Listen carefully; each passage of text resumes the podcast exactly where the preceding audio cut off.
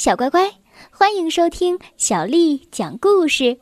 我是杨涵姐姐，今天杨涵姐姐继续为你带来好听的故事。我不要被吃掉。第三集，拉紧绳子！卡门、小糊涂、大嘴巴和小墨迹使尽了全力，把左拉从深洞里。拉了出来。如果没有你们，我就掉到深渊里，摔成夹心饼干了。小狐狸吓得大哭，他还丢了心爱的木马，没它可怎么活呀？尽管你们救了我的命，但是我们是世敌呀，怎么办呢？真的要把你们献给爸爸吗？我现在无论如何也做不到了。那就好，佐拉，因为我们也不是什么公鸡，而是母鸡。卡门笑道：“真的吗？”佐拉大吃一惊，接着也大声的笑了起来。紧接着，他又痛哭流涕：“但是我的木马卡罗丢了。”嗯。这时，大嘴巴喊道：“啊，快看呐！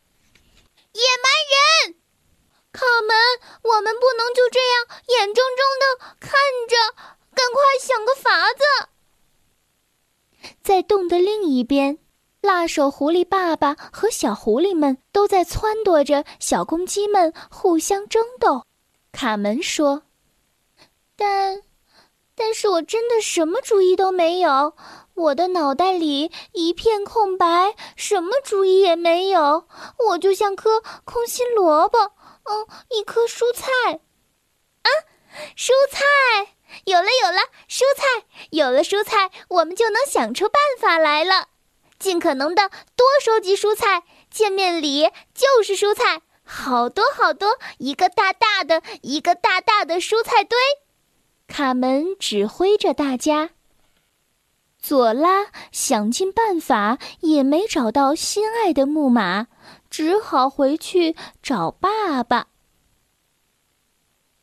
爸爸，我也想送给您一只公鸡作为礼物的，爸爸，但是我没有找到。小狐狸难为情地垂下了眼睛。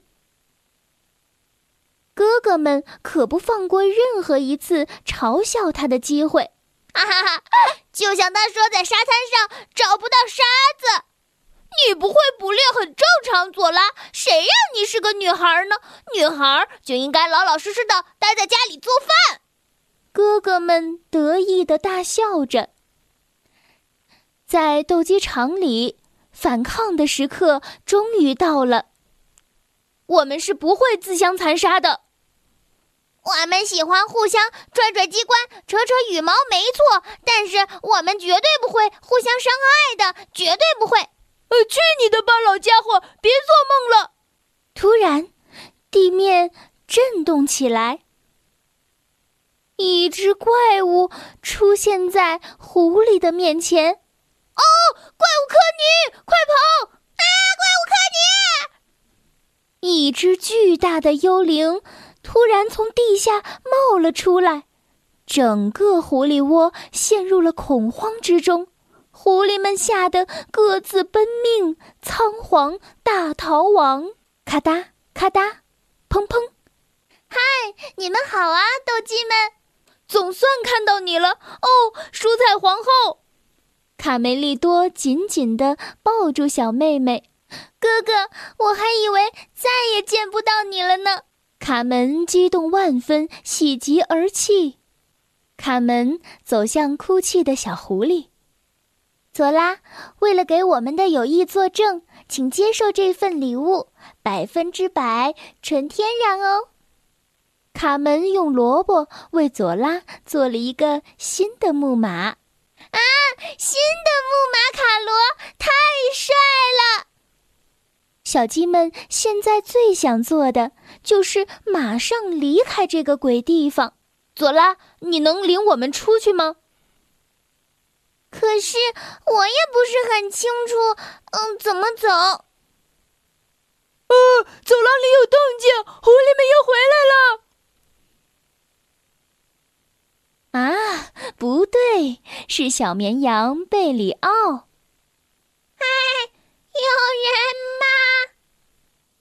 贝里奥，贝里奥，呃，贝里奥呀，哈哈哈，嘿嘿。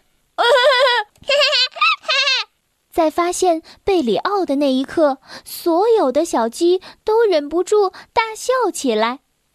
嗯嗯，怎么了？有什么好笑的？我的鞋啊穿反了吗？贝里奥被大家嘲笑的感到有点伤自尊了。啊啊啊！怎么回事？进洞时，羊毛挂在了荆棘上。走到现在，贝里奥正光着屁股呢。我的羊毛衫呢？我的羊毛衫！跟着贝里奥的毛线，大家毫不费劲地走出了洞穴，总算自由了。当曾经的敌人成为一生的朋友，离别的时刻总是难舍难分。卡门、卡梅利多和贝里奥眼里。饱含着泪水，和小狐狸郑重告别。佐拉兴奋地跨上他的新木马，回去找爸爸妈妈。小的时候都是可爱的，是啊，长大了就不一样了。嘿嘿，卡门扑哧一声笑了出来。惊心动魄的时刻过去了。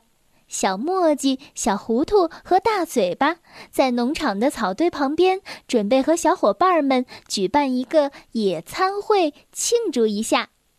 但，怎么会有呼喊声、叫嚷声、唠叨声、哭闹声？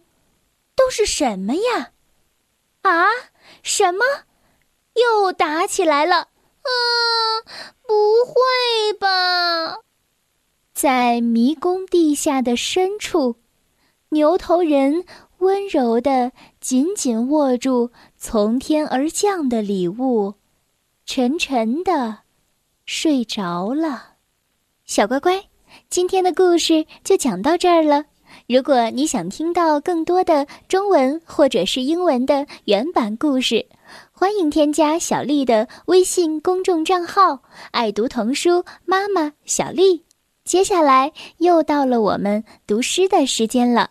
今天为你读的这首诗是高适写的《别董大》。别董大，高适。千里黄云白日曛，北风吹雁雪纷纷。莫愁前路无知己，天下谁人？不识君，别董大，高适。千里黄云白日曛，北风吹雁雪纷纷。莫愁前路无知己，天下谁人不识君？别董大，高适。千里黄云白日曛。北风吹雁雪纷纷，莫愁前路无知己，天下谁人不识君？